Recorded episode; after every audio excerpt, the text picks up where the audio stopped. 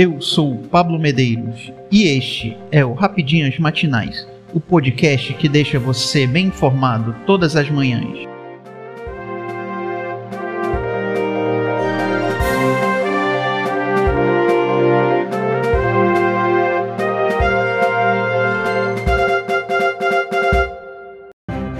Hoje, 23 de agosto de 2022, vamos às principais notícias.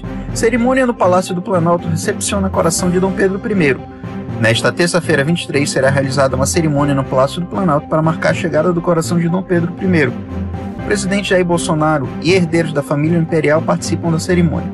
Na sequência, o órgão ficará em exposição no Itamaraty até o dia 5 e em território nacional até o dia 8. O órgão desembarcou no Brasil para as comemorações do 7 de setembro nesta segunda-feira 22. Preservado em Formol há 187 anos, a relíquia foi transportada pela Força Aérea Brasileira da cidade do Porto, em Portugal, até Brasília, capital federal brasileira, com uma parada em Natal, no Rio Grande do Norte. Esta é a primeira vez que o coração sai do país europeu e vem para participar da comemoração dos 200 anos da independência do Brasil. Na chegada, o órgão foi recepcionado com honras militares dedicadas a chefes de estados estrangeiros que vêm visitar o país. O ministro da Defesa Paulo Sérgio Nogueira usou a palavra durante a recepção, relembrou um pouco da história da independência do país e sobre a importância da recepção da relíquia. O Ministério Público da Argentina acusou a vice-presidente Cristina Kirchner e pediu 12 anos de prisão e inabilitação política perpétua, em audiência nesta segunda-feira 22 pedido foi realizado pelo promotor Diego Luciani. Juízes, este é o momento.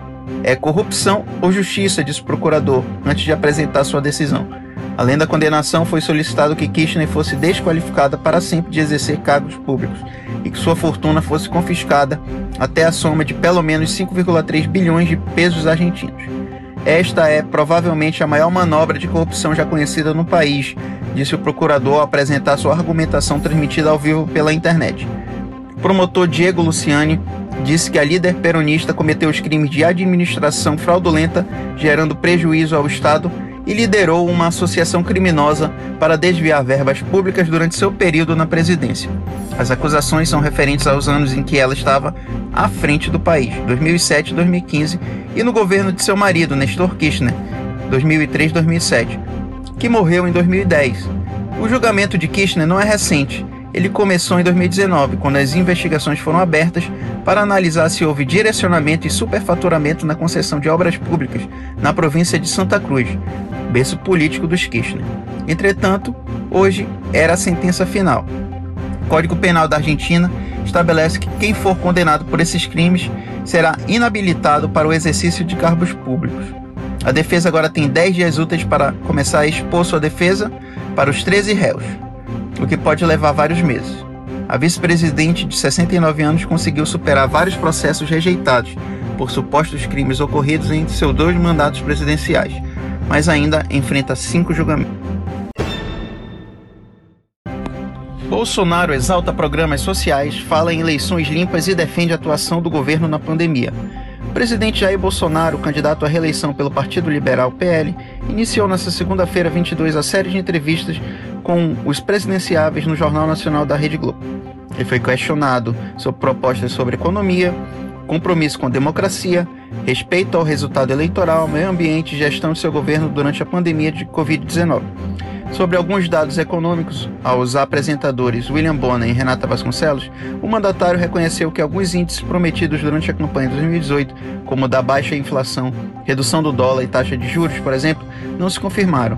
Entretanto, Bolsonaro ponderou que a pandemia, assim como a seca no Brasil e a guerra entre Rússia e Ucrânia, trouxeram dificuldades que até agora já são superadas.